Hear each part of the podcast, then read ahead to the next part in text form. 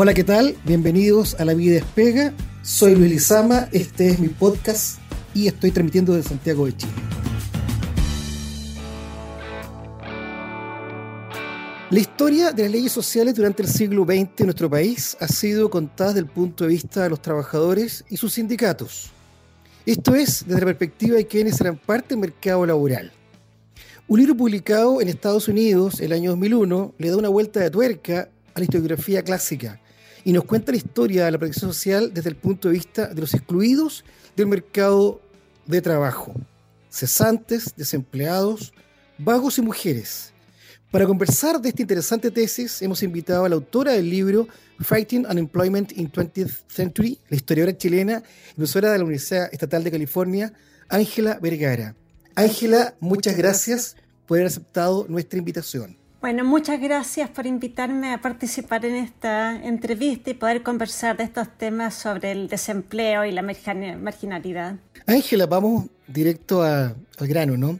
Eh, ¿Qué sentido tiene contar la historia de relaciones laborales en Chile durante el siglo XX desde la perspectiva de la desprotección social ante el desempleo por parte del Estado?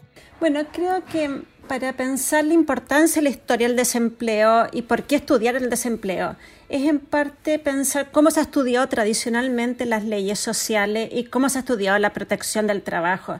Y en general se estudia a partir de la dictación de las leyes más importantes, de la regulación social y de una forma, una suerte de continuo que empieza la década del 20 y va progresando y va aumentando la protección social. Pero esa eh, narrativa de alguna forma excluye a aquellas personas que no están protegidas por la ley o los casos en los cuales la ley no alcanza a protegerlo en la complejidad de sus relaciones de trabajo. Entonces, para mí, de alguna forma, el desempleo iba mostrando estas em, quiebres que existían en el sistema de relaciones laborales chileno, esta suerte de que no se protegía. Y ese que no se protegía es tan importante porque para muchos era de alguna forma uno podría decir, el mayor riesgo que existía en su vida cotidiana y en su vida laboral, que es el despido. Y la legislación chilena protegía muy poco en cuanto al despido. Las causales de despido eran muchas y la forma además de fiscalizar el tema era muy limitada, hasta por lo menos la década del 60. Entonces, para mí la historia del desempleo muestra lo que no funcionaba en la legislación social y muestra una realidad de trabajo mucho más compleja la que podemos ver si solo nos enfocamos en las leyes más exitosas o las leyes más conocidas. Usted me dice una cosa muy importante, Ángela, que es justamente esto de entender que nuestro sistema jurídico protegió a los trabajadores frente al desempleo solo eh, en la segunda mitad del siglo XX. Un elemento que haces presente en tu trabajo tiene que ver con el fuerte clasismo de nuestra legislación laboral durante el siglo XX que dividía, por ejemplo, los trabajadores entre empleados y obreros. Además de excluir a las mujeres del mercado laboral, puesto que el trabajo doméstico no era considerado un empleo. Y había fuertes prejuicios ante la vagancia y la ociosidad. ¿Qué factores políticos o culturales explican el carácter clasista, prejuicioso y excluyente de las políticas públicas emprendidas por el Estado de Chile en materia de protección social?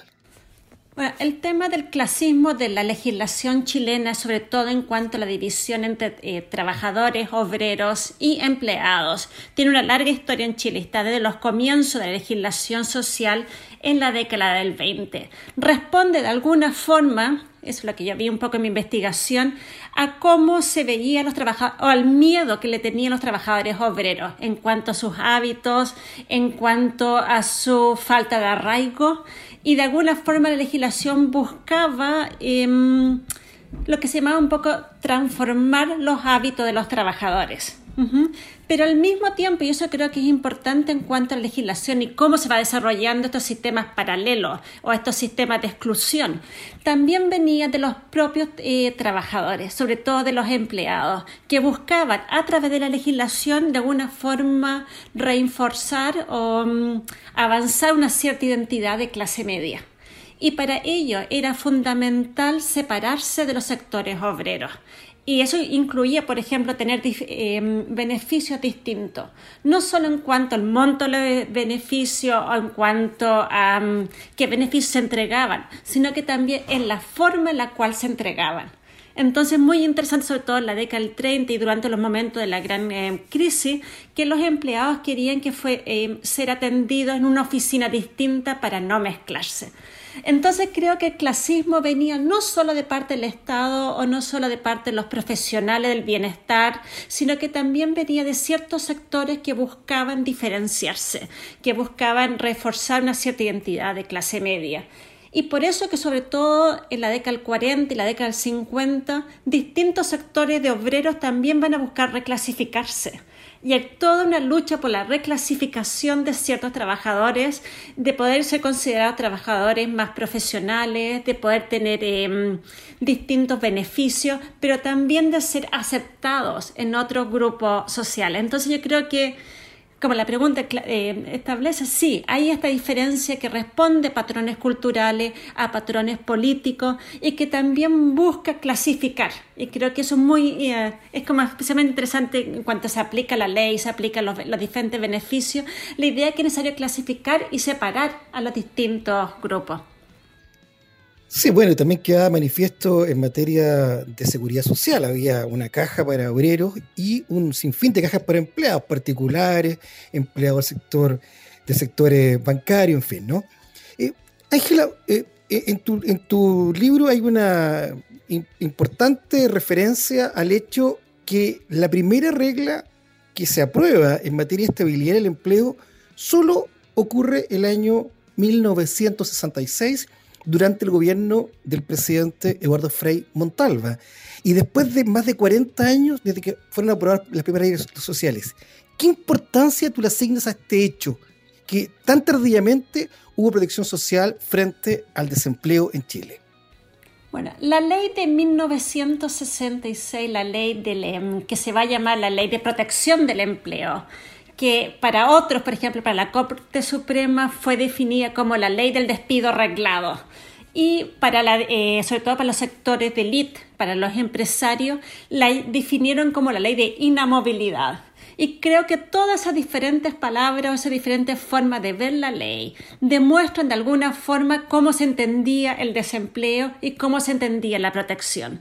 Entonces, para los trabajadores fue fundamental. Era una larga lucha Em, que se había dado con respecto a eh, el despido, eh, limitar el despido arbitrario, tener una forma de compensación o de protección del empleo. Eh, para los empresarios siempre fue vista como un costo como una suerte de eh, que limitaba la libertad del empleador de despedir a los trabajadores. Entonces siempre hubo ese conflicto y esa tensión con respecto a la ley del 66, pero fue de alguna forma modernizó la legislación social, aunque fue por un tiempo breve ya que fue eliminada rápidamente después del año 73, pero es de los grandes em, avances en cuanto a estabilidad laboral, sobre todo para los sectores obreros, ya que los empleados y sobre todo los empleados públicos sí tenían una forma de seguridad eh, laboral que los obreros no contaban. Eh, Ángela, eh, siguiendo digamos con, esta entrevista, ¿qué relación adviertes entre capitalismo y desempleo en el siglo XX en la historia de Chile? La relación entre capitalismo y desempleo tiene una larga historia. Em, yo no soy experta en historia económica, pero para lo que vi, especialmente en la, mm, en la historia de Chile, lo que me interesó un poco explorar, son dos puntos. En ese, eh, uno que tiene que ver con los inicios, sobre todo del siglo XX, la relación entre mercado exportador y desempleo, sobre todo entre la economía del salitre y desempleo, que tenía que ver en parte con el modelo económico que existía en Chile, no solo modelo capitalista, pero también dependiente del sector exportador.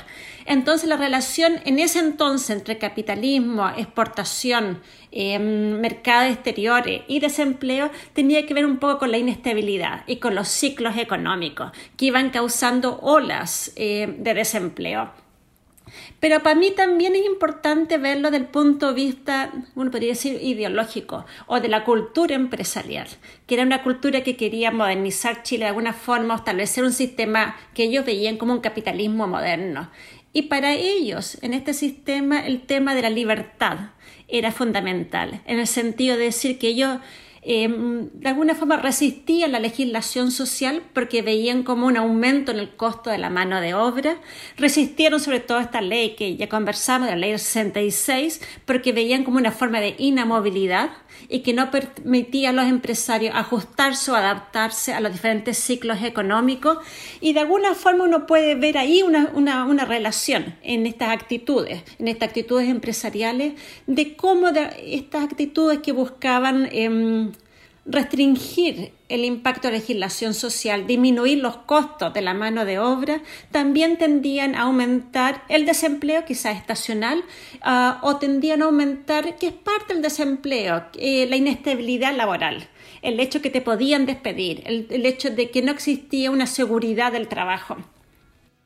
Qué interesante perspectiva respecto de esta relación, ¿no? Entre un modelo que estaba basado en el reemplazo de las importaciones y que tenía fundamentalmente, digamos, como principal motor de la economía la actividad exportadora de materias primas, ¿no? el salitre, luego el cobre, ah, y esta estrategia más bien empresarial, ¿no? de eh, e, entender que cualquier norma que estableciera rigidez en materia de, de despido los trabajadores significaba aumento de costos laborales y, claro, eh, una dificultad para poder eh, eh, capturar eh, una mayor renta de, por parte del, empresario nacional.